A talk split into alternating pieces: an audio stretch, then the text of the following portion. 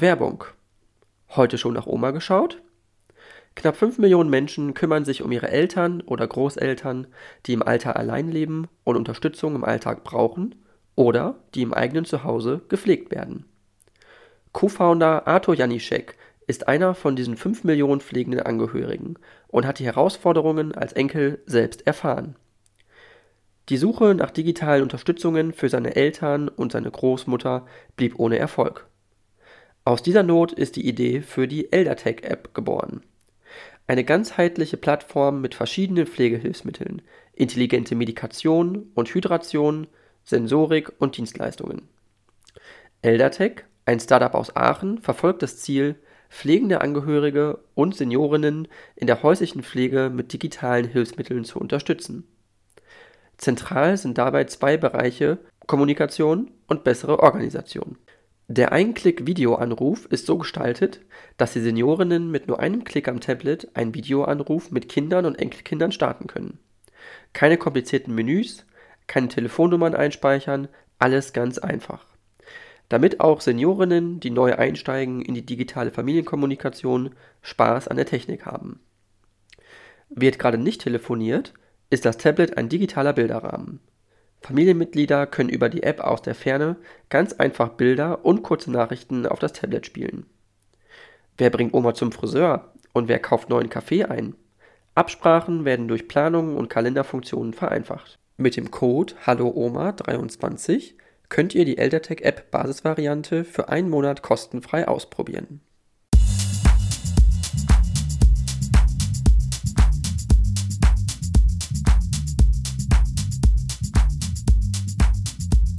Ja, dann äh, vielen, vielen Dank, äh, Wiebke, Wiebke Winter. Äh, du bist eine deutsche Politikerin äh, der CDU.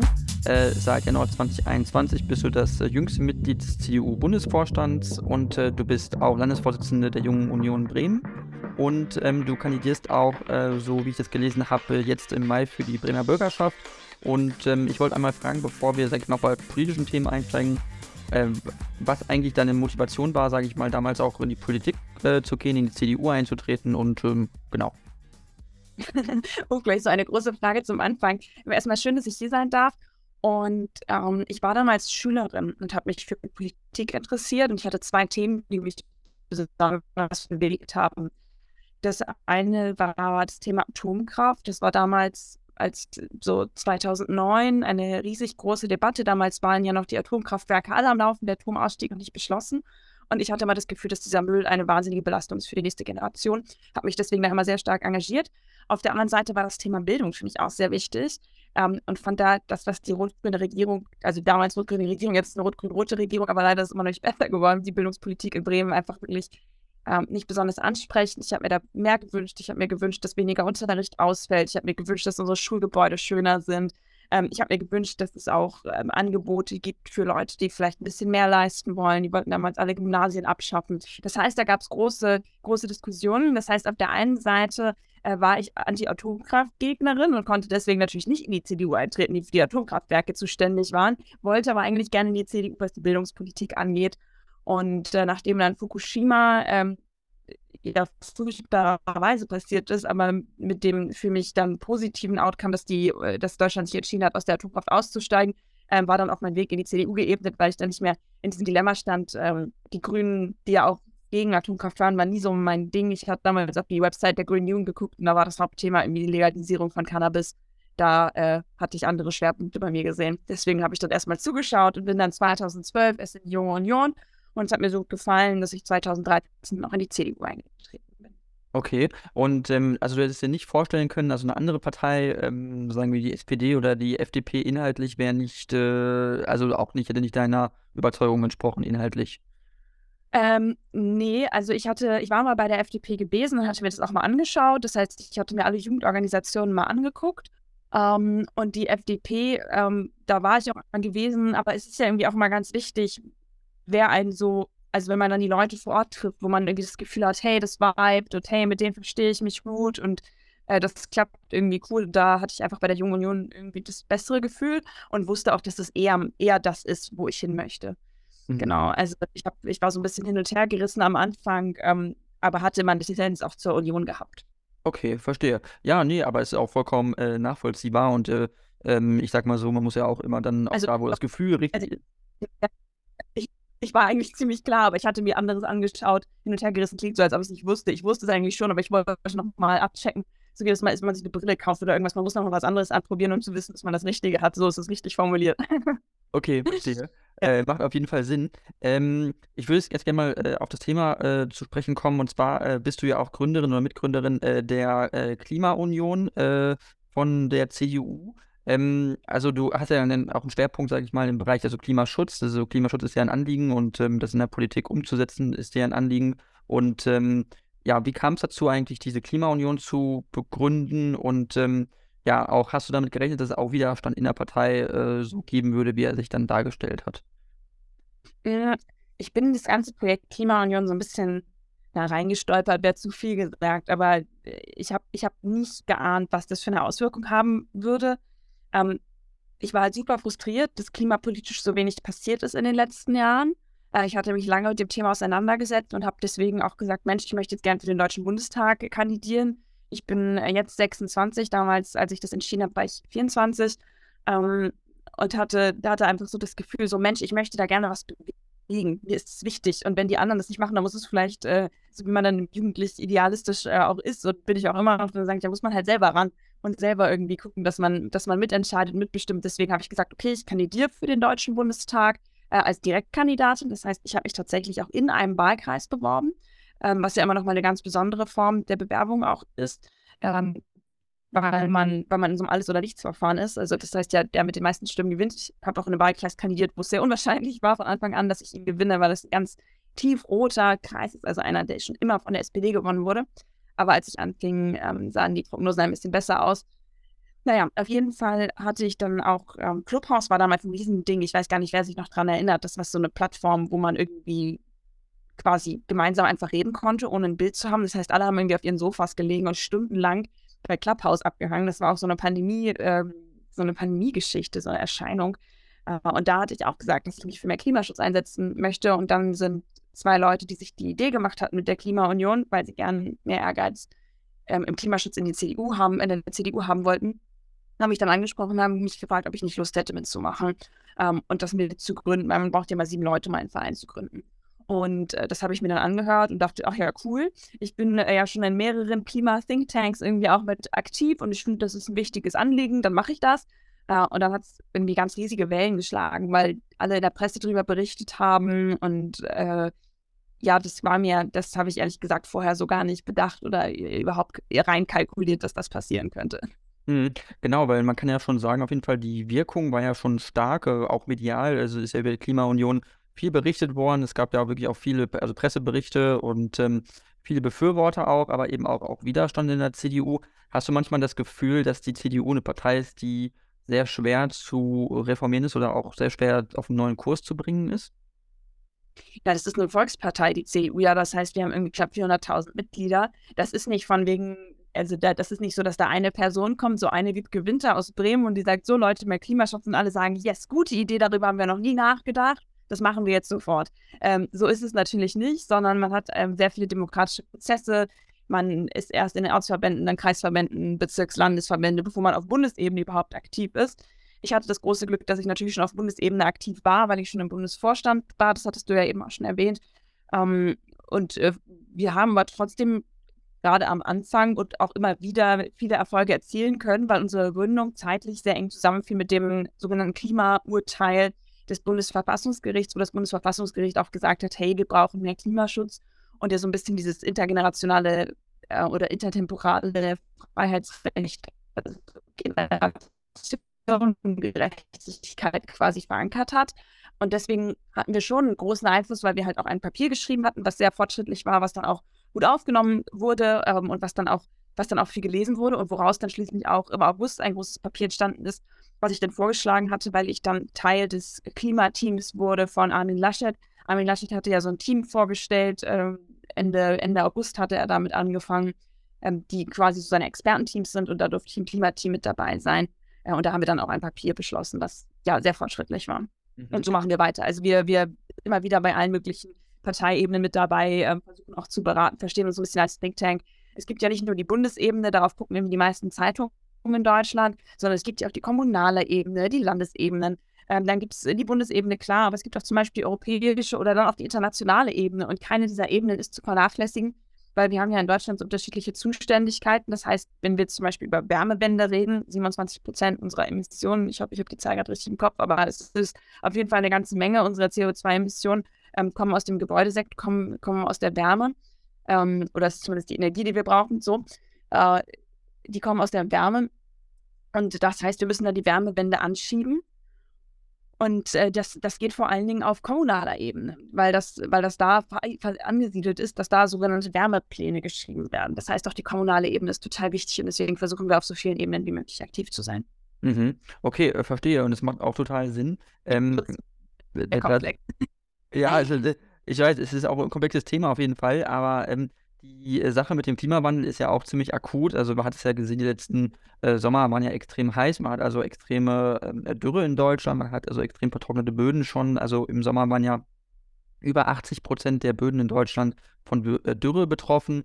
Ähm, jetzt im Winter wird es ja immer ein bisschen besser, weil es dann mehr regnet natürlich. Aber ähm, im Sommer kommen dann immer wieder diese Hitzperioden. Ähm, ich glaube, vielen Leuten ist es ja auch aufgefallen, die letzten vier, fünf Jahre, dass das wirklich sehr akut geworden ist, dass da teilweise ähm, ich weiß, ich habe damals in Münster studiert, da war äh, der Aasee auf einmal umgekippt, alle Fische waren tot im Aasee, also das war äh, 2017, glaube ich. Und ich glaube, das war so ein Moment, wo es vielen Leuten aufgefallen ist, wow, jetzt ist wirklich, das ist extrem, das gab es vorher nicht. Ähm, hast du auch manchmal das Gefühl, dass es dieser, also dass man auch so eine Art Angst äh, entwickelt, man spricht auch so von einer Klimaangst, äh, dass die Situation außer Kontrolle geraten könnte? Ich finde schon, dass man Respekt haben kann und dass man sich auch Gedanken machen kann, hey Mensch, was kommt denn da? Weil den Klimawandel, der wir, der, den wir erleben, der ist ja nicht folgenlos. So das Beispiel von dem See, was du gerade beschrieben hast, ist eins der Beispiele. Aber es wird ja noch deutlich mehr passieren, wenn wir jetzt nicht handeln und wirklich so schnell wie es geht klimaneutral werden. Äh, und da geht es auch gar nicht darum, irgendwie Menschen Angst zu machen. Das ist ja nicht Sinn der Sache, sondern es ist einfach die Notwendigkeit, den Fakten auch ins Gesicht zu blicken. Also das ist ja, also nur weil wir die Augen zumachen und irgendwie uns die Hände vors Gesicht halten, heißt es ja nicht, dass es nicht trotzdem kommt. Äh, und das ist einfach, glaube ich, gut zu wissen, Mensch, was kann passieren? Äh, da gibt es übrigens auch ein sehr kluges Buch zu. Ähm, Deutschland 2050 heißt das. Das ähm, kann ich wirklich nur jedem empfehlen, es zu lesen, wo auch beschrieben wird, was passiert. Und so ein paar Punkte sind halt, dass zum Beispiel andere Lebewesen, andere Tiere, andere Insekten ähm, nach Deutschland kommen, wenn es wärmer wird, welche neue Krankheiten haben werden. Ähm, Überschwemmung ist ein Thema, wenn zum Beispiel die Pole schmelzen. Ich komme aus der Stadt Bremen ähm, und hier erleben wir 2100, dass vermutlich Bremen komplett unter Wasser steht, wenn wir nicht jetzt tatsächlich handeln und dem Klimawandel auch was entgegensetzen. Und ich kann, also ich finde es selber manchmal gruselig. Äh, und ich lese gerade das Buch ähm, von Greta Thunberg, was sie rausgegeben hat mit ganz vielen Wissenschaftlerinnen und Wissenschaftlern. Und ganz ehrlich, ich lese es jetzt auch nicht vorm zu Bett gehen, weil man sich schon, weil ich auch verstehe, dass man sich als Einzelperson manchmal so ein bisschen hilflos fühlt. Ähm, gerade deswegen habe ich aber den Druck, dass ich sage, ich möchte gerne handeln, weil ich mir bewusst bin, dass ich in einem Land lebe, in dem ich frei meine Meinung sagen kann, dass ich in einen Umständen bin, wo ich, ähm, wo ich eine gute Bildung bekommen durfte und mich deswegen darüber informieren kann und mich auch äußern kann und das auch zum Ausdruck bringen kann, dass ich es auch so ein bisschen als meine Pflicht empfinde ähm, als Vertreterin meiner Generation zu handeln und dann auch was zu sagen. Von daher glaube ich, dass man, dass ich nachvollziehen kann, wenn jemand Angst hat. Ich glaube, es ist, ich glaube, man muss diese Angst zum Schluss in eine positive Energie verwandeln und sich dann selber engagieren. Weil es ist noch nicht so, dass wir dem nichts entgegensetzen können. Ich finde, Angst muss man vor allen Dingen vielleicht auch haben, wenn man dem nichts entgegensetzen kann. Wir können dir noch was entgegensetzen und das ist die positive Nachricht. Mhm, auf jeden Fall. Ähm, ich würde jetzt ganz gerne ein bisschen äh, zu sprechen kommen auf äh, also CDU-interne äh, Geschichte. Also die CDU ist ja auch, ähm, ich will jetzt nicht nur den Schwerpunkt auf die CDU legen, aber es ist ein Thema, was relativ äh, aktuell ist. Es geht ja um Hans-Georg Maaßen, den ehemaligen äh, Chef des Bundesverfassungsschutzes und ähm, der mit jetzt Vorsitzender der äh, Werteunion geworden ist kürzlich. Und Werteunion ist ja jetzt nicht Teil der CDU, äh, wird auch von der CDU nicht anerkannt, so wie ich das verstanden habe. Ähm, und äh, die CDU hat, glaube ich, auch Mitgliedern der Werteunion nahegelegt, auszutreten, wenn sie ihre Mitgliedschaft nicht verwirken wollen oder das gerät in Konflikt. Und ähm, jetzt wurde ja Hans-Georg Maaßen auch aufgefordert vom Bundesvorstand, ähm, wo du ja auch Mitglied bist und wo Friedrich Merz, glaube ich, auch gesagt hat als Parteivorsitzender, er soll bitte austreten. Daraufhin hat er jetzt gesagt, ähm, er würde das nicht tun wollen. Ich glaube, hat er auch ein Interview gegeben, irgendwie in Deutschlandfunk oder so und gesagt, das äh, sieht er irgendwie nicht ein. Also, was meinst du, wie kann die CDU mit solchen Leuten umgehen und wo ist die Gefahr, dass man zu nah an die AfD rückt, auch im Zweifel? Ähm, also erstmal nochmal ganz kurz, die Fakten, die du eben genannt hast, sind, sind, äh, sind zu 95 Prozent richtig. Die Werteunion ist nicht Teil der CDU oder CSU. Das ist ein Verein, der hat sich unabhängig von der CDU und der CSU gegründet. Und ähm, ich weiß nicht, wer da alles genau Mitglied ist, aber ich weiß, dass da auch auf jeden Fall Leute Mitglied sind, die nicht Mitglied der CDU oder CSU sind. Ähm, das heißt, wir haben organisatorisch überhaupt keine Macht über so einen Verein. Der kann machen, was er will. Wir haben genauso wenig Einfluss auf Greenpeace. Ähm, so, und Hans-Georg Maaßen hat sich da zum Vorsitzenden wählen lassen. Ähm, es war das Präsidium tatsächlich, was jetzt getagt hat. Wir haben quasi so einen engeren Vorstand und so einen weiteren Vorstand. Das Präsidium ähm, sind ein paar weniger Leute. Da bin ich tatsächlich nie Mitglied. Ich bin im Bundesvorstand und das Präsidium hatte das entschieden. Ähm, deswegen war ich jetzt in den Beratungen selber nicht mit dabei, aber ich kenne natürlich den Beschluss, der da gefasst wurde. Und in der Tat wird es den Mitgliedern, die in der CDU Mitglied sind, nahegelegt, aus der Werteunion auszutreten. Ähm, und Hans-Georg Maaßen wurde nochmal ausdrücklich dazu aufgefordert, jetzt bis nächsten Sonntag 12 Uhr ähm, auszutreten aus der Partei. Ansonsten wird ein Parteiausschlussverfahren gegen ihn angestrengt. Ähm, wenn ich höre, wie, wie Maaßen spricht im Deutschlandfunk, der hat sich das, also wie ich ihn verstanden habe, ja auch so ein bisschen offen gelassen, was er jetzt tatsächlich macht. Ich glaube, er genießt ehrlich gesagt gerade, dass er mal wieder im Fokus ist. Ich finde es ehrlich gesagt wirklich nur ähm, ja abscheulich, weil das, was er sonst von sich gibt, auch auf Twitter, wenn er über irgendwelche Rasselehren spricht, also ich weiß überhaupt nicht, also für mich ist das so, so fern äh, von, von allem, was ich irgendwie für richtig halte. Er, er nutzt häufig wieder Vokabular, was antisemitisch ist. Und dieser Mann hat einfach nichts zu suchen in der CDU. Jetzt ist natürlich die Frage, wie geht man um mit solchen Mitgliedern? Der ist jetzt ja nicht seit, erst seit gestern Mitglied, sondern tatsächlich schon seit ein paar Jahrzehnten.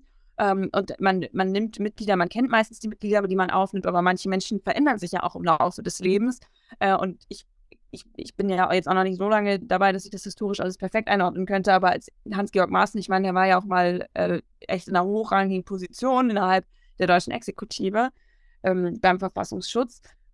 So, das heißt, der, der kann ja nicht immer ganz so fernab vom Schuss gewesen sein. Ich vermute mal, dass der sich gewandelt hat oder auf jeden Fall jetzt sein, sein, sein wahres Gesicht zeigt. Vielleicht ist es auch das.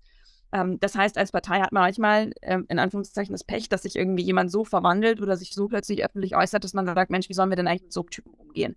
Und das fällt der CDU ja schon jetzt seit längerem ein bisschen schwer, mit ihm umzugehen. Wir haben, es ist ja nicht das erste Mal, dass irgendwie Leute geäußert haben, bitte ähm, verlassen Sie, verlassen Sie die Union. So.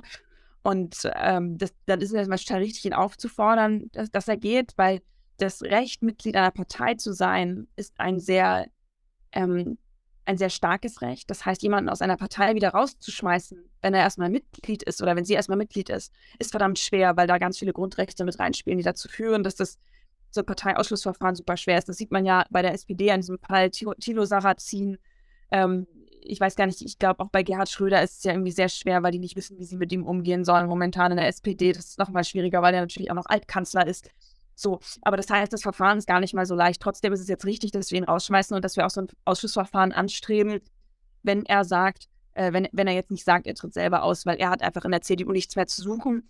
Ähm, und ich muss auch ganz ehrlich sagen, ich, mir, ist, mir ist niemand jetzt bekannt, der solche Sachen in der Häufigkeit und mit der Reichweite irgendwie öffentlich äußert in der CDU.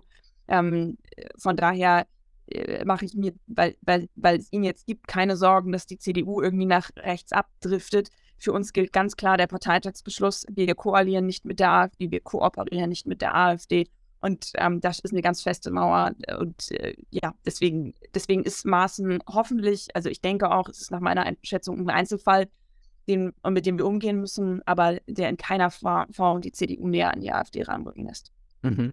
Okay, verstehe. Und ähm, was mir nur aufgefallen ist, weil Hans-Georg Maaßen und seine Position waren ja auch schon ein bisschen bekannt vorher. Also das heißt, man wusste ja auch schon vorher, wie er tickt, man wusste auch schon vorher, wie er sich äußert. Warum hat die CDU jetzt erst angestrengt, ihn rauszuwerfen, nachdem er Vorsitzender in der Werteunion geworden ist? Weil er also ein öffentliches Amt ist, weil das so präsent und populär ist und er dadurch mehr Wirkung entfaltet als CDU-Mitglied? Hat man da Angst vor? Weil theoretisch hätte man ja auch vorher schon sagen können, er muss äh, die Partei verlassen aufgrund gewisser Äußerungen. Nee, der zeitliche Ablauf ist aus meiner Sicht stellt sich anders dar. Also er hat ja erst einen Tweet gemacht mit dem, mit diesem rot-grünen, rot-grüner Rassenlehre. Ähm, er hat einen Tweet gemacht, wo er, wo er beschreibt, dass es irgendwie so eine rot-grüne Rassenlehre gäbe. Ähm, nach der Menschen mit weißer Hautfarbe irgendwie jetzt benachteiligt werden sollten und bezieht sich da irgendwie auf irgendjemanden, der sagt, es wird bald keine weißen Menschen mehr geben. Das findet er irgendwie äh, schräg. Ähm, ich habe diesen, also ich, ist dieser, ich finde den Tweet so schräg, dass ich ihn jetzt vielleicht auch äh, nicht perfekt wiedergeben kann, aber alleine diese Begriffe zu nutzen, Rassenlehre und alles Mögliche, da muss man einfach sagen, Entschuldigung, ähm, äh, der Mann ist, der Mann ist promoviert, das ist kein dummer Mann, der weiß genau, woher solche Wörter auch kommen und mit was man das in die Verbindung bringt. Und danach ist er erst mit 95 Prozent zum Vorsitzenden der Werteunion gewählt worden. Ehrlich gesagt hatte die Werteunion und hat die Werteunion innerhalb der CDU überhaupt keinen Einfluss. Es ist nicht so, als ob ein Vertreter der Werteunion in unseren Gremien mit dabei ist oder wir einen engen Draht äh, zur Werteunion pflegen. Das heißt, erst kam, erst kam, dieser, äh, erst kam diese Rassismusgeschichte und dann auch der, der, die Aufforderung, auch schon die Partei zu verlassen. Und dann hat er sich, wenn ich das gerade richtig im Kopf habe, zum Vorsitzenden der Werteunion ähm, wählen lassen. Selbst wenn, selbst wenn, also ich, ich bin mir ziemlich sicher, dass das der Ablauf war. Ähm, aber das, also selbst wenn, also es ist, dass, dass er sich jetzt zum Vorsitzenden der Werteunion hat wählen lassen, hat keinen Einfluss ähm, für uns also er könnte auch Vorsitzender vom Tierschutzverein von, von, seinem, von seinem Heimatdorf sein. Ja, das hat für uns überhaupt keinen Einfluss daraus, ob wir ihn aus der Partei schmeißen oder nicht. Jetzt kann man fragen, warum haben wir es nicht schon früher gemacht? Der, die Begründung ist ganz einfach, es ist verdammt schwer, jemanden aus einer Partei rauszuwerfen und deswegen versucht man es immer erstmal auf anderem Wege zu machen, bevor man so ein Parteiausschlussverfahren anstrebt. Vor allen Dingen, weil glaube ich, auch niemand ist, der dann sagt, ach, das mache ich jetzt natürlich, wenn ihr so ein Ausschlussverfahren anstrebt. Das macht man ja erst, wenn jemand nicht freiwillig geht. Also der, der Austritt wurde ihm jetzt ja auf jeden Fall schon länger nahegelegt. Mhm, mhm. Und ähm, aber die, also wie gesagt, er, du hast es schon angesprochen, er genießte die Aufmerksamkeit, er genießte die Publicity oder die mediale Aufmerksamkeit. Ähm, solche Personen sind ja ganz, ganz schwierig einfach, weil die auch, also persönlich äh, natürlich auf so verqueren Positionen sitzen, dass man die so wenig, also da hilft auch kein, glaube ich, rationales Zusprechen mehr. Das ist, äh, diese Positionen sind fest und die kann man davon nicht mehr wegbewegen. Das heißt, äh, es ist natürlich unheimlich schwer, mit solchen Leuten umzugehen. Was aber noch manchmal ganz schön schwer ist, ist, glaube ich, wenn man auch einen Parteivorsitzenden hat, der natürlich jetzt nicht in, dieser, in diesem Maße äh, äh, Äußerungen tätig, aber wo Friedrich Merz auch aufgefallen ist mit Äußerungen bei Markus Lanz ähm, vor drei Wochen oder so, wo er ähm, äh, Kinder mit Migrationshintergrund als kleine Paschas bezeichnet hat. Ich habe da hier schon mal mit einer mit einem Mitglied der äh, Jungen Union und der CDU, äh, mit Caroline Schichon, auch schon mal drüber gesprochen im Podcast. Und sie meinte, dass das wohl ziemlich, sie das ziemlich krass findet, dass da so eine Äußerung getroffen hat. Mich würde einfach interessieren, was du davon hältst, von so einer Äußerung und ähm, inwiefern man durch sowas vielleicht auch mehr spaltet als eint in der Gesellschaft. Also zuallererst finde ich, dass man die Kausermaßen nochmal ganz klar von dem trennen muss, was Friedrich Merz gesagt hat, weil das schon nochmal ein ganz anderes Gewicht hat, ähm, aus meiner Sicht, was Hans-Georg Maaßen dauerhaft von sich gibt. Äh, und dann die Frage, ob die Wortwahl, die Friedrich Merz getroffen hat, ähm, da in dieser Landsendung äh, äh glücklich war. Er hat ja, also er hat ja, es, es ging in dieser Landsendung, ich finde es immer wichtig, da so ein bisschen diesen Kontext zu geben, weil vielleicht nicht alle die Sendung geschaut haben. Ähm, er hat, er wurde da, also da wurde über Integration gesprochen. Der Anlass war die Berliner Silvesternächte, wo es da wirklich ähm, sehr wilde Zustände gab in der Hauptstadt, ähm, wo Böller auf Autos und auf Polizeiwagen, Krankenwagen gefeuert wurden. Und das, also wenn man die Bilder sieht, denkt man wirklich, ähm, Holla die Waldfee, was ist da los? Das ist schon ziemlich krass. Mm, und dann wurde halt darüber diskutiert, äh, weil ja auch, also weil nach den ersten Berichten, es wurde dann ja auch noch mal ein bisschen relativiert, aber nach den ersten Berichten vor allen Dingen viele Menschen mit Migrationshintergrund ähm, darunter waren, wurde darüber diskutiert. Und er hat dann, ähm, er hat dann berichtet, dass, dass es so ist, dass, äh, dass halt gerade junge Männer mit Migrationshintergrund häufig weniger Respekt haben vor den Lehrerinnen an den Schulen. Er hat das danach erklärt im Sauerland und dass, ähm, wenn die Kinder, wenn er die Kinder, wenn die Kinder von denen von den Lehrerinnen gemaßregelt wird, dass dann die Väter kämen, um diese kleinen Kinder, diese Paschas, hat er gesagt, ähm, dann irgendwie zu rechtfertigen vor der, vor der Lehrerin. Ich finde die Wortwahl nicht glücklich. So, und ich glaube, das sehen auch einige so. Ähm, ich äh, finde es verallgemeinernd. Ähm, und das finde ich nicht richtig. Und deswegen finde ich, muss man da auch aufpassen, weil er verletzt damit super viele Leute. Also ganz ehrlich, das wäre genauso, als wenn irgendwie jemand uns alle als die Kartoffeln oder keine Ahnung was bezeichnen würde, ähm, was irgendwie noch abwertend wäre. Ähm, so. Und ich glaube aber, dass man trotzdem schauen muss, dass er ja ein Thema anspricht, was so auch tatsächlich existiert, nämlich dass wir natürlich in manchen Bereichen, und da muss man aber halt sehr differenziert sprechen, ja, wir sehen, dass es halt unterschiedliche, ähm, unterschiedliche kulturelle Prägungen gibt in Deutschland. Ähm, das, also ich, ich hatte mit vielen Leuten drüber gesprochen, weil ich dachte auch, ey, das ist ja sowas von falsch. Da habe ich mit vielen Leuten gesprochen und manche sagen, es sind totale Einzelfälle und es sind auch nicht, es ist auch nicht die, es ist auch nicht die Haupt, es ist auch nicht der Hauptteil, der Großteil von denen, aber dass es halt schon so ist, dass es auffällig ist, dass äh, gerade kleine Jungs wenig Respekt hatten, teilweise vor, den, vor, den, vor, vor ihren Müttern. Das ist zumindest das, was mir Ärzte und ähm, äh, so, die in, die in dem, also die auch in Stadtteilen leben, wo viel Migration ist, dass die sowas auch schon mal erlebt haben. So, das heißt, diese, diese Berichte, die da kommen, da wurde auch in der Sendung drüber gesprochen, dieses Problem besteht tatsächlich. Das ist natürlich die Frage, wie will man denn damit umgehen, mit diesem Problem, dass vielleicht äh, weniger Respekt äh, gerade Frauen gegenüber erbracht wird, weil Frauen in bestimmten Gesellschaften halt einfach eine andere Rolle spielen, als sie es hierzulande tun. Und über die Fragen muss man, glaube ich, schon diskutieren. Ähm, und da muss man sich fragen, Mensch, in welcher Kultur, mit welchen Werten wollen wir hier leben? Ähm, das ist, glaube ich, eine Frage, die man stellen darf, aber aus meiner Sicht man halt nicht verallgemeinern dabei. Sondern man muss sich auch anschauen, Mensch, wie viele Menschen sind das? Wie kommt es dazu, dass es vielleicht auch dieses Verhalten gibt? Wie kommt es dazu, dass solche Sachen wie die Silvesternacht passieren? Ähm, wie kommt es dazu, dass übrigens auch gesamtgesellschaftlich der Respekt vom Staat ähm, irgendwie schwindet? Ich meine, das sieht man sowohl in, in Lützerath als auch immer wieder bei der letzten Generation, als auch bei diesen Silvesternächten aus meiner Sicht. Ähm, ich glaube, das sind die Fragen, die man beantworten muss. Ich würde aber tatsächlich jedem, der jetzt zuhört, vielleicht auch mal raten, diese Landsendung einfach zu gucken. Ich habe das neulich auch nochmal gemacht, weil ich da sehr viel gelernt habe, auch ähm, gerade von den anderen Gästen, weil ich glaube, dass eine Diskussion ist, wie sie auch häufig geführt werden könnte, wenn man Menschen zusammenbringt aus unterschiedlichen gesellschaftlichen Gruppen. Und ich fand das wirklich, also ich fand eine Diskussion, abgesehen von diesem einen Punkt, wo ich auch gedacht habe, puh, ähm, das hätte jetzt wirklich nicht sein müssen, weil wir jetzt nur über diesen einen Begriff diskutieren und nicht über das Problem, was dahinter liegt, was ähm, zumindest nach den Aussagen, auch die dort getroffen wurde, ja besteht. Mhm. Äh, definitiv. Ich bin da auch, also was das, also was seine Analyse angeht, äh, gehe ich das auch mit, dass man, dass das eine falsche Wortwahl war. Ähm, was mich nur ein bisschen gestört hat, war, dass er danach was getweetet hat, wo er das irgendwie nicht so richtig mit zurückgenommen hat, meiner Meinung nach, wo damit irgendwie ein bisschen rübergebracht wurde, dass er diesen, diesen, diesen Sachverhalt nochmal damit dargestellt hat, aber nicht äh, sich nochmal explizit schriftlich oder so, entschuldige, im Sinne von, äh, dass ich diesen Ausdruck verwendet habe, das war falsch. Das habe ich äh, also so nicht gelesen und zumindest auch nicht von ihm gehört. Und ich finde das ein bisschen schwierig manchmal, so mit Leuten, also so in der Gesellschaft äh, umzugehen, solche Äußerungen äh, zur besten Zeit im Fernsehen, im deutschen Fernsehen mit Millionen Zuschauern zu bringen. Ähm, ich finde, das spaltet. Ich finde, das erzeugt ein Klima von, von gegeneinander und äh, diese Gruppe da und wir gegen die.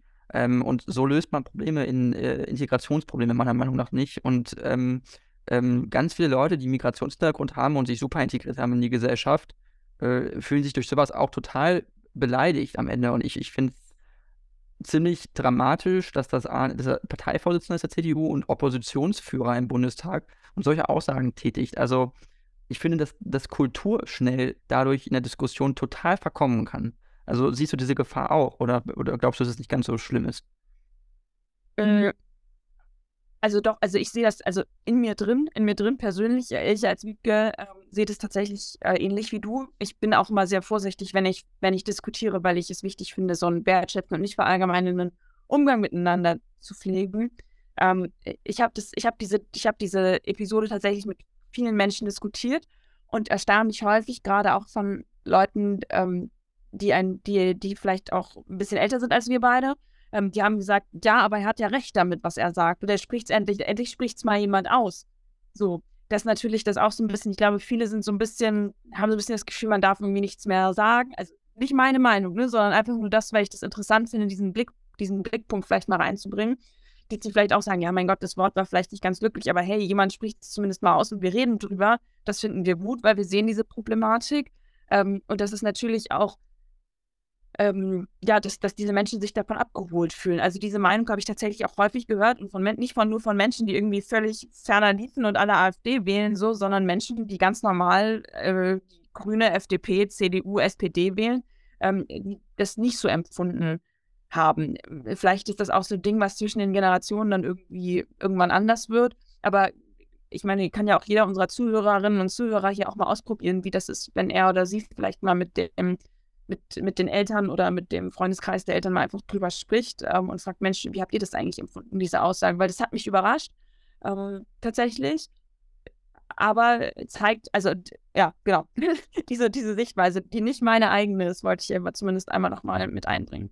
Mhm, mh, klar, auf jeden Fall. Und ähm, wie gesagt, ich will da auch jetzt nicht äh, zu sehr nur auf äh, deinen Parteivorsitzenden rumhacken. Es ist nicht äh, so, dass ich das jetzt äh, ständig mache oder so, aber äh, das war. Ach, aber so.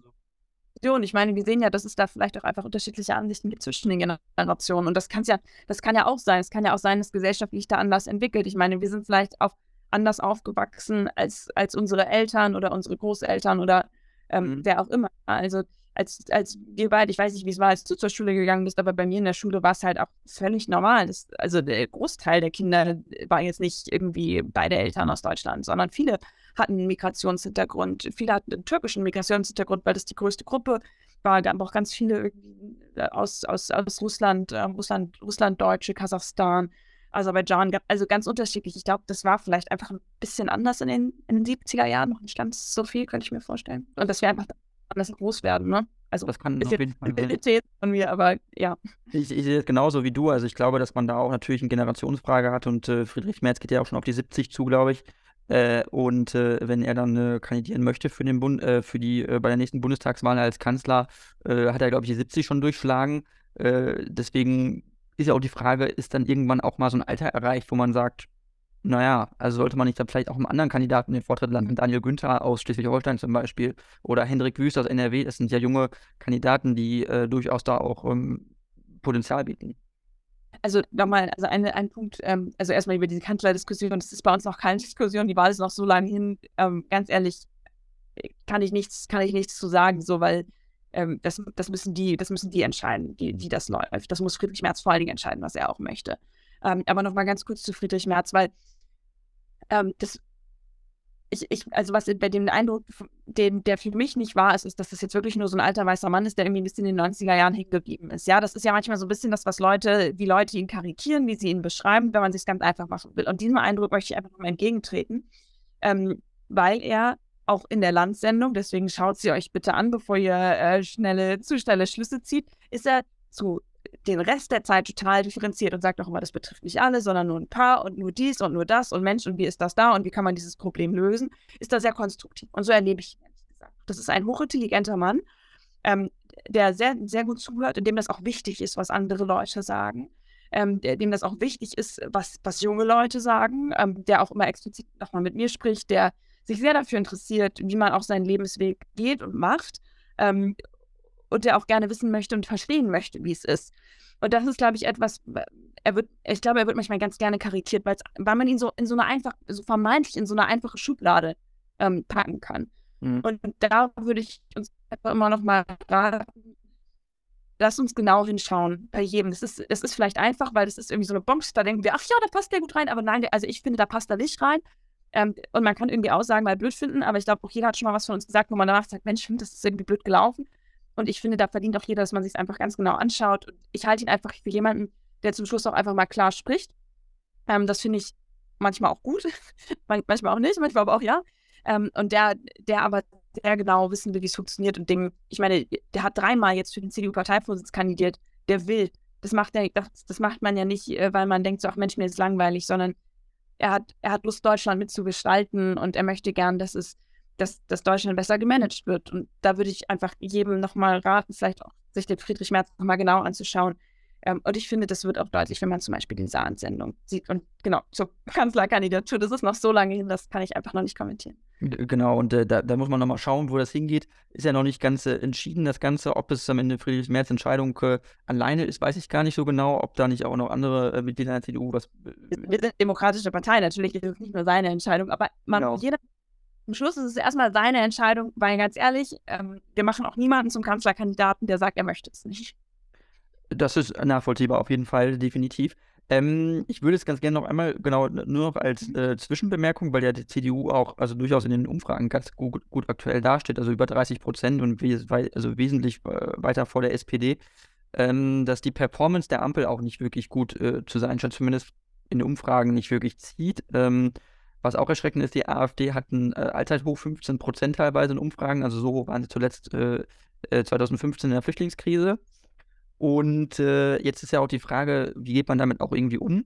Und äh, hat das auch ein bisschen was damit zu tun mit äh, dem Ukraine-Konflikt und Verfehlungen da, was unser Bundeskanzler Scholz da gemacht hat oder auch eben eigentlich überwiegend nicht gemacht hat. Er hat ja ganz viel nicht gemacht. Er hat ganz viel nicht geliefert. Er hat ganz lange keine Panzer geliefert, ganz lange keine Schützenpanzer geliefert.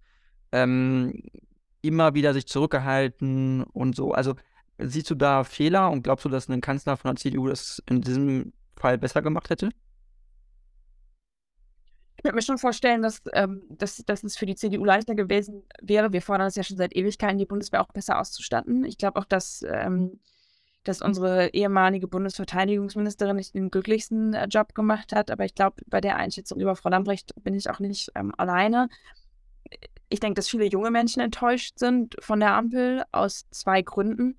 Einmal das Thema Klimaschutz. Ganz ehrlich, was, die, was der sogenannte Klimakanzler mit seiner Regierung macht, ist ähm, grottig. Es wird auch wird aus meiner Sicht gar nicht genug beleuchtet. Wir haben ja dieses Klimaschutzgesetz und danach soll jedes, soll jedes Ressort, also jedes, jedes Ministerium so und so viel in seinem Bereich einsparen. Und wenn man das nicht schafft, dann muss man sofort Programm vorlegen und sagen, wie man das denn einhalten möchte. Wie man quasi auch das, was man nicht geschafft hat, quasi wieder aufholen möchte. Und ähm, das Bauministerium unter Clara Geiwitz, SPD, hat was vorgelegt, was äh, völlig unrealistisch ist, das einzuhalten. Das heißt, da haben wir ein massives Problem. Thema Bauen, das hatten wir ja schon mal am Anfang. Und äh, Volker Wissing von der FDP, äh, der hat noch nicht mal so ein Programm vorgelegt. Also der hat zumindest was vorgelegt, wo der Expertenrat gesagt hat, sorry, wir können das hier noch nicht mal irgendwie beurteilen, weil ganz ehrlich, das ist Bockmist, was du hier vorlegst. Äh, das heißt, die verstoßen gerade gegen ihr eigenes Klimaschutzgesetz und das, äh, glaube ich, das checken die Leute und denken sich einfach, boah, was passiert hier? Und wir reden mehr, mehr irgendwie darüber, wie man LNG-Terminals baut, wenn man, als wie man ähm, erneuerbare Energien ausbaut. Das heißt, großes Versagen von der Ampel an dieser Stelle. Ich kann es nicht anders ausdrücken. Ich hätte mir echt gewünscht, dass da mehr kommt. Und das zweite Thema ist das Thema Digitalisierung. Ja, ganz viele Verwaltungsleistungen hätten jetzt schon digitalisiert sein müssen. Das kommt auch nicht. Ähm, auch Verfahrensbeschleunigung, das sind nicht so die sexy Themen, ja, aber das ist ganz, ganz wichtig, auch wenn wir jetzt wieder über Klimaschutz nachdenken, Ausbau ähm, Ausbau zum Beispiel auch von erneuerbaren Energien, muss man sagen, auch dieses Beschleunigungsgesetz, was, was da ist von äh, äh, von, von, ähm, vom, vom äh, Marco Buschmann, auch von der FDP. Das wurde total auseinandergenommen im Rechtsausschuss, weil es auch absolut katastrophal ist.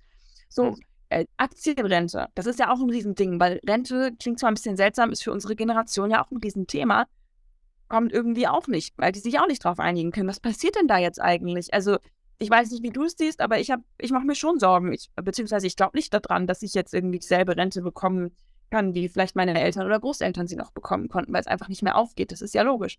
Und ich sehe da keine Lösung und ich denke, dass da viele junge Leute auch enttäuscht sind von der Ampel. Mhm. Jetzt aber noch mal AfD. Hier in Bremen ist es so, dass die AfD überhaupt keine Rolle spielt, parlamentarisch, weil die total zerstritten sind. Das heißt, ich komme auch, es sind auch, die Umfragen sind hier relativ gering.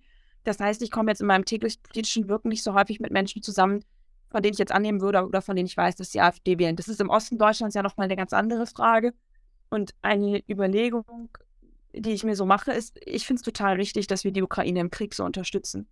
Eine Frage, über die aber tatsächlich relativ wenig diskutiert wird und wo es ja auch ganz spannende Umfragen gibt, weil nicht alle Menschen das tatsächlich so sehen, auch mit der Lieferung von den Kampfpanzern, ähm, ist ja die Frage, inwiefern sollte Deutschland sich weiter engagieren, weil viele Menschen, glaube ich, auch Angst haben vor, vor Krieg und Angst haben, dass wenn wir uns, dass wenn wir die Ukraine immer weiter unterstützen, dann Kampfjet-Debatte, die jetzt ja irgendwie auch ganz kurz einmal anfing und dann aber auch sofort wieder im Keim erstickt wurde, dass die Sorge haben, nicht, dass die, dass die Europäische Union mit in den Krieg einbezogen wird und die dann den Standpunkt vertreten. Also das ist nicht mein Standpunkt, nochmal Disclaimer, ja, Disclaimer hier, das ist nicht mein Standpunkt, ich finde das total richtig, ich hätte mich auch gefreut, wenn es noch schneller passiert wäre, ähm, aber als Erklärungsansatz oder als These, die ich mir zumindest, wo ich drüber nachdenke, ähm, ich weiß ja auch nicht immer alles, aber ich kann nur meine Gedanken teilen, ist, dass es vielleicht Menschen gibt, die dann Sorge haben. Und sowohl die Ampel als auch die CDU ist ja, sind ja dafür, ähm, die zu liefern. Und vielleicht müssen wir diese Debatte, vielleicht müssen wir dieser Debatte auch noch Raum lassen, auch wenn sie uns nicht gefällt, weil ich sehe nicht, dass sie gerade so ganz aktiv geführt wird. Ähm, die Debatte, inwiefern wir uns weiter in diesem Krieg auch ähm, etablieren sollten. Das ist ja so ein bisschen hochgekommen, weil Annalena Baerbock gerade gesagt hatte, ähm, wir sind im Krieg mit Russland, ähm, wo dann ja auch alle nochmal gesagt haben, nee, nee, nee, so ist es nicht. Äh, aber ich glaube, die Angst vor Krieg in Europa, also Krieg mit der Europa, Krieg in Europa, Krieg, Angst vor Krieg in Europa äh, ist berechtigt, weil wir haben Krieg in Europa, aber Krieg in der Europäischen Union, so ist es richtig. Ich weiß nicht, ob man das so unterschätzen darf. Ich glaube, das besteht bei einigen Leuten. Ich weiß, ich weiß nicht, wie du es siehst, aber das ist tatsächlich so eine, so eine Überlegung, die ich momentan auch habe. Ähm, weshalb vielleicht die AfD auch wieder stärker wird, weil die ja auch manchmal kritischer sind an dem Punkt. Ähm, auch wenn ich es nicht richtig finde und auch wenn ich es fatal finde, vor allen Dingen, wenn man sich anschaut, welche Position die AfD sonst vertritt. Das ist in großen Teilen eine rechtsextreme Partei. Mhm. Definitiv. Es ist eine rechtsextreme Partei und es ist eine Partei, die äh, also auf die ich nicht vertrauen würde in solchen Situationen. Äh, äh, also äh, absolute Katastrophenpartei. Aber ähm, ja, also das ist natürlich ist die, die Angst vor dem Krieg ist da. Äh, es gibt aber Umfragen natürlich in der Bevölkerung, die auch sagen, es gibt eine, eine kleine, aber dennoch äh, definitive Mehrheit für die Lieferung von Waffen, auch von schweren Waffen, auch von explizit von Kampfpanzern an die Ukraine, von den Leopard 2 Panzern. Äh, äh, es gibt da zwar auch einen Teil einer Umfrage, äh, die gesagt haben, äh, ist da irgendwie unentschieden, keine Meinung, aber die Mehrheit dafür war halt schon deutlich im Gegensatz zu denen, die dann nicht dafür sind. Hast du die ähm, Zahl? Ähm, das müsste ich jetzt recherchieren, aber es waren so circa äh, 55 zu 40 äh, waren es, äh, also die Fürwaffenlieferungen waren, also ist, es ging insbesondere um die Leopard-Panzerlieferung. Kann ja. ich aber noch mal zukommen lassen, ich habe das vorher recherchiert. Ähm, und die Sache ist die, dass man auch manchmal in der Debatte immer gesagt Kopfhaus, wie gesagt, so viel. Ja, ich, ich wollte nur ganz kurz sagen, also in der Debatte wird ja häufig gesagt, nee, in der Bevölkerung gibt es ja dieses Gefühl und die haben alle Angst und so weiter. Und natürlich haben die Leute Angst und auch die Leute, die das befürworten, haben auch Angst. Aber ähm, es ist trotzdem so, dass sie sagen, äh, es ist notwendig, in dieser Situation Waffen zu liefern, weil wenn man das nicht macht, dann gibt es ähm, noch mehr Tote vielleicht und noch mehr Zerstörung. Also Waffen können ja auch Leben retten. Das ist doch auch das, was man daraus ziehen muss, oder? Ja, und vor allen Dingen, dass wir halt, also Waffen Waffen töten, glaube ich, in erster Linie schon.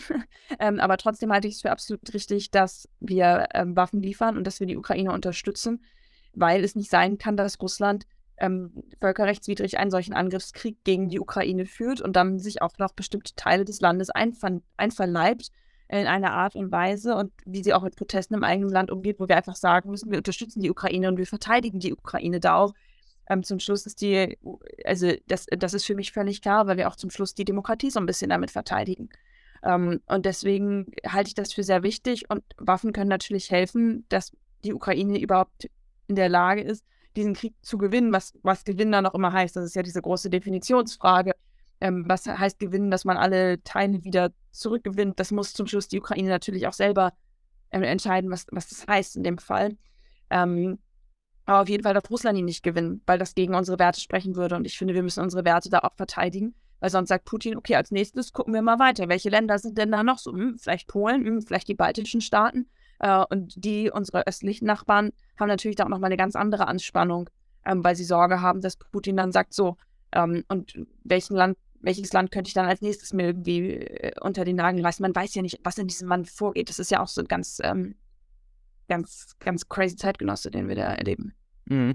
Genau, das ist äh, spannend, dass du das ansprichst. Glaubst du, es hat was damit zu tun? Es gibt ja äh, äh, Spekulationen darüber, dass man sagt, er sei krank, er sei schwer krank, er habe Krebs, ähm, er habe Parkinson, äh, ist auch eine Spekulation, dass ihn das auch getrieben haben könnte, um sich nochmal einen Platz in den Geschichtsbüchern zu sichern, sozusagen, nach dieser Invasion. Ich bin da nicht tief genug drin, ähm, was seinen Gesundheitsstatus angeht und ich finde es auch mal ein bisschen schwierig zu spekulieren ähm, was das angeht. Also Platz in den Geschichtsbüchern, glaube ich, geht mit oder ohne Krankheit. Ich, ich weiß nicht, ähm, was, was bei ihm los ist. Ich finde das schwierig, da jetzt was zu sagen. Aber natürlich, was treibt so ein Mann an? Natürlich, das ist, also das, das ist ja immer, also das ist ja irgendwie immer auch so ein bisschen Ego vermutlich. Aber das ist jetzt, das sind alles Spekulationen. Ich bin keine Psychologin. Äh, und es fällt mir auch schwer, da jetzt irgendwie äh, Putin zu analysieren an der Stelle. Mhm. Meinen Werten widerspricht, was er tut. Äh, definitiv, auf jeden Fall. Ähm, ich würde jetzt gerne nochmal zum äh, letzten Teil kommen. Und zwar äh, ist es so, dass wir natürlich also äh, den russischen Angriffskrieg auf die Ukraine haben, der natürlich dominiert. Ähm, und wir haben eben auch jetzt natürlich diese Krise in der CDU. Aber äh, wir haben halt auch noch andere Themen. Und zwar ist es eben nach wie vor so, dass Deutschland und Europa ja nach wie vor auch damit zu tun haben, dass es nach wie vor noch die Pandemie gibt. Also die Corona-Pandemie gibt es ja noch. Der ähm, Status der Pandemie wurde ja jetzt irgendwie aufgelöst in vielen äh, europäischen Mitgliedstaaten. Aber dennoch gibt es ja das Virus noch und in China gab es das ja auch und dann haben wir alles geöffnet. Ähm, mit Blick auf das, was wir jetzt mit Corona hatten und auch was vielleicht noch kommen kann, glaubst du, dass das vielleicht in Zukunft äh, nochmal sowas kommen kann? Glaubst du, wir sind jetzt besser vorbereitet auch auf eine nächste Pandemie oder ist das was, was ja uns äh, äh, hoffentlich bald nicht mehr passieren wird. Ja, das ist ja nichts, das wir beeinflussen können, ob jetzt eine Pandemie kommt oder nicht, sondern das ist ja etwas, was in der Natur geschieht und die Wahrscheinlichkeit, dass eine Pandemie entsteht, steigt ähm, mit dem Klimawandel, weil wir erleben, dass neue Tierarten sich anderswo ansiedeln. Das heißt, unsere Ökosysteme gehen durcheinander. Ähm, dadurch können diese Pandemien, ähm, die ja vor allen Dingen häufig, so habe ich es zumindest mal gelesen, ich bin auch keine Virologin, ähm, dadurch entstehen, dass halt Viren von Tieren auf Menschen übertragen wird. Es gibt ja diese Fledermaus-Geschichte äh, da in, in, in, in, in China, äh, dass das immer häufiger passiert, weil wir auch immer enger mit Tieren zusammenleben, weil immer mehr Tiere irgendwie auch in unsere Städte kommen, weil wir, weil wir deren Lebensraum kaputt machen. Äh, und von daher steigt die Wahrscheinlichkeit für Pandemien und ich würde auch sagen, es ist vermutlich nicht die letzte.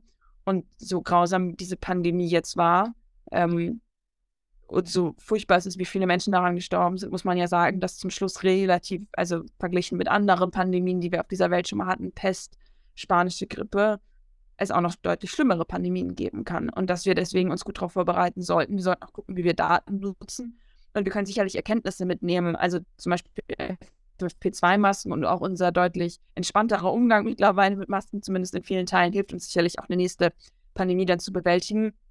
Und wir nehmen es vielleicht auch ernster, ähm, dass wir wissen, Pandemiepläne sind nichts, was irgendwie nur nice to have ist, sondern was wirklich auch Menschenleben retten kann. Ja, und deswegen das wichtig ist, dass wir da auch in Zukunft gerüstet, gerüstet sind, weil wir jetzt gerade einfach in einer Zeit leben, in der unsere Natur sich so krass ändert. Mhm, definitiv. Und weil ja auch die Globalisierung einfach voranschreitet und die Gefahr einfach auch da ist, dass sich das immer wieder wiederholt, wenn man ähm, natürlich, man hat ja den Flugverkehr, man hat den Schiffsverkehr, also man ist ja so hochmobil in dieser Welt, das ist ja unmöglich äh, eigentlich aufzuhalten, so ein Virus. Und deswegen ist es ja auch irgendwo die Herausforderung, wie geht man damit in Zukunft halt dann um? Also wenn sowas nochmal passiert, weil meiner Einschätzung nach war ja, diese krassen Lockdown-Maßnahmen haben ja auch zu krassen wirtschaftlichen Einbußen geführt. Und die Frage ist, waren die äh, immer so zielgerichtet und so sinnvoll? Ähm, Hotels schließen äh, in der Pandemie, dann waren da Hotels ein halbes Jahr zu oder ein Vierteljahr. Ähm, wo man sagen muss, da ist also die Gastro total auf dem, auf, also liegen geblieben und dann andere Bereiche ähm, äh, haben Subventionen bekommen, wie VW oder Mercedes, während die Leute aber in Kurzarbeit geschickt haben. Und so, also da sind so Effekte entstanden, da gab es dann ganz viele Verlierer, aber am Ende ist die Frage, hat das äh, dem Pandemie, der Entwicklung der Pandemie also geholfen, hat das dem Gesundheits der Bevölkerung, der, der Gründe der Bevölkerung irgendwie geholfen? Das ist doch die Frage, oder? Also ich glaube, das, äh, ich meine, das ist ja auch was, was viele Leute jetzt beschreiben. Ich glaube, dass der größte Fehler war, die Schulen so lange zu schließen. Ähm, aber man muss ja mal gucken, also man kann im Nachhinein, glaube ich, immer sagen, Mensch, und das wäre jetzt vielleicht gar nicht mal so notwendig gewesen. Aber ich finde es immer ein bisschen schwierig. Ich, ich glaube, es ist total wichtig, das zu evaluieren und das auch wissenschaftlich zu machen. Aber wenn man sich jetzt anschaut, äh, muss man ja immer gucken, welches Wissen hatte man zu dem Zeitpunkt, als die Entscheidung getroffen wurde. Und wir hatten am Anfang einfach ein sehr ungesichertes Wissen, gerade wenn man das Beispiel Schulen anguckt. Wir wussten nicht, wie sich das Virus verbreitet. Wir wussten nicht, wie Kinder auf dieses Virus reagieren. Wir wussten nicht, wie schlimm die Langzeitfolgen sind. Und ähm, Side Note, es gibt ja auch viele Leute, die immer noch unter Long-Covid massiv leiden. Ähm, gerade diejenigen, die sich angesteckt haben, bevor es auch eine Impfung gab. Ähm, wir wussten nicht, wie wir damit umgehen. Ich meine, am Anfang hat man irgendwie gesagt, Hände waschen und wir haben alle irgendwelche Stoffmasken getragen, von denen wir heute wissen, die bringen eigentlich gar nichts so. Nur FFP2 ist irgendwie das, was wir brauchen. Ähm, sodass man ja nie genau wusste, okay, wie sehr muss man die Leute jetzt schützen? Wie, welche Maßnahmen müssen wir treffen? Ähm, und wir haben, glaube ich, viele Hilfspakete auf den Weg gebracht und auch viele Gastronomen haben ja Hilfspakete bekommen. Ähm, so. Und natürlich haben auch andere Unternehmen Hilfspakete bekommen. Und man kann sich fragen, war das zu viel? Und gab es da Leute, die betrogen haben? Ja, ganz bestimmt gab es die. Ähm, war das richtig? Nein, hätte man es. Also die Frage ist ja, also das Ding ist, es gibt leider immer Menschen, die das System irgendwie versuchen auszunutzen. Man kann es, wenn man noch mehr kontrollieren würde, macht man das System aber vielleicht so kompliziert, dass manche Menschen gar nicht die Möglichkeit haben, einfach an Geld ranzukommen. Das ist ja immer so ein bisschen so eine, so eine Abwägung, die man da trifft. Ist ja auch ein Ding gewesen bei diesen Test, bei diesen Testcentern. Ähm, auch da ähm, gab es einen ganz spannenden Talk. Wir sind wieder bei Markus Lanz, jetzt gerade mit Jens Spahn. Da finde ich, hat er das auch nochmal ganz gut beschrieben, wie man da halt Entscheidungen trifft und wie man sie dann treffen kann. Äh, und das war sicherlich, das war sicherlich keine leichte Situation. Wenn ich mir aber angucke, wie Deutschland durch die Krise gegangen ist, dann muss ich sagen, dass ich ganz froh bin, dass ich in Deutschland durch diese Pandemie gehen durfte, weil ich finde, dass andere Länder ähm, ja deutlich mehr Tote zu beklagen haben äh, vielleicht auch noch mal mehr Verluste haben. Ich, das, was in China passiert, also ganz ehrlich, wie die ja die Leute eingesperrt haben, gut, das ist jetzt sowieso ein Staat, ist keine Demokratie und alles, ist vielleicht schwer zu vergleichen, aber trotzdem krass, was da passiert ist. Mhm. Ähm, auch in den USA also, als Beispiel nur. In den USA gab es ja auch ganz, ganz viele Tote am Anfang, wo man überhaupt ja. gar keine Maßnahmen eigentlich hatte. Also, und, und natürlich ist es immer eine, zweischneidige Stellt, weil als Bevölkerung, wenn du eine, eine, alte Person bist in der Bevölkerung, dann bist du auch schnell total vulnerabel, ne? Und meine, also meine ältere Leute in meinem Umfeld, die ich kenne, die sagen immer noch, Mensch, wir wollen nicht mit dem Zug fahren. Und als ich jetzt Weihnachten in der Kirche war, die war richtig leer. Weil viele Menschen, die sonst da waren, gerade aus der älteren Generation, die kamen nicht. Und ich bin, also ich kann mir gut vorstellen, dass die auch zum Teil nicht kamen, weil die Angst hatten, sich mit Corona anzustecken, da in der vollen Kirche, wenn da alle sitzen ohne Maske und singen.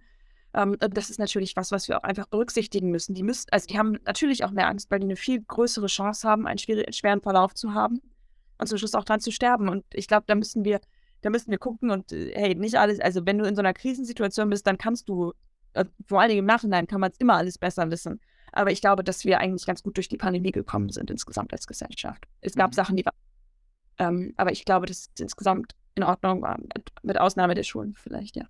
Okay, ein relativ optimistisches äh, Resümee. Ähm, ja, äh, Wiebke, ich danke dir sehr äh, für dieses Interview. Ich fand es äh, sehr spannend und sehr interessant. Und äh, wenn du möchtest, kannst du noch äh, zum Abschluss was sagen zu dir als Person, zur CDU oder deiner kommenden Kandidatur für die Bremer, Bremer Bürgerschaft. Äh, dann kannst du das jetzt gerne noch äh, tun. Oh ja, natürlich, gerne. Ähm, jetzt kommt quasi der Werbeblock, nein, Spaß.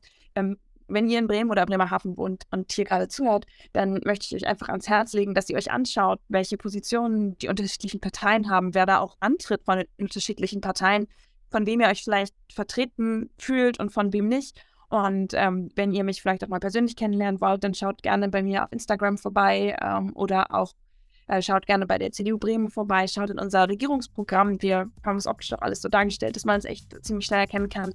Wir haben ein sehr junges und sehr dynamisches Wahlprogramm aufgestellt und ich hoffe, dass es euch gefällt. Und ja, wenn ihr Lust habt, mal mit mir über Politik zu diskutieren, schreibt mir länger auf Instagram und äh, schreibt auch den anderen Leuten von den anderen Parteien in Bremen auf Instagram. Um, informiert euch einfach und ich finde es cool, dass ihr jetzt schon mal so einen Politik-Podcast hört. Super, dann vielen, vielen Dank und vielleicht bis zum nächsten Mal.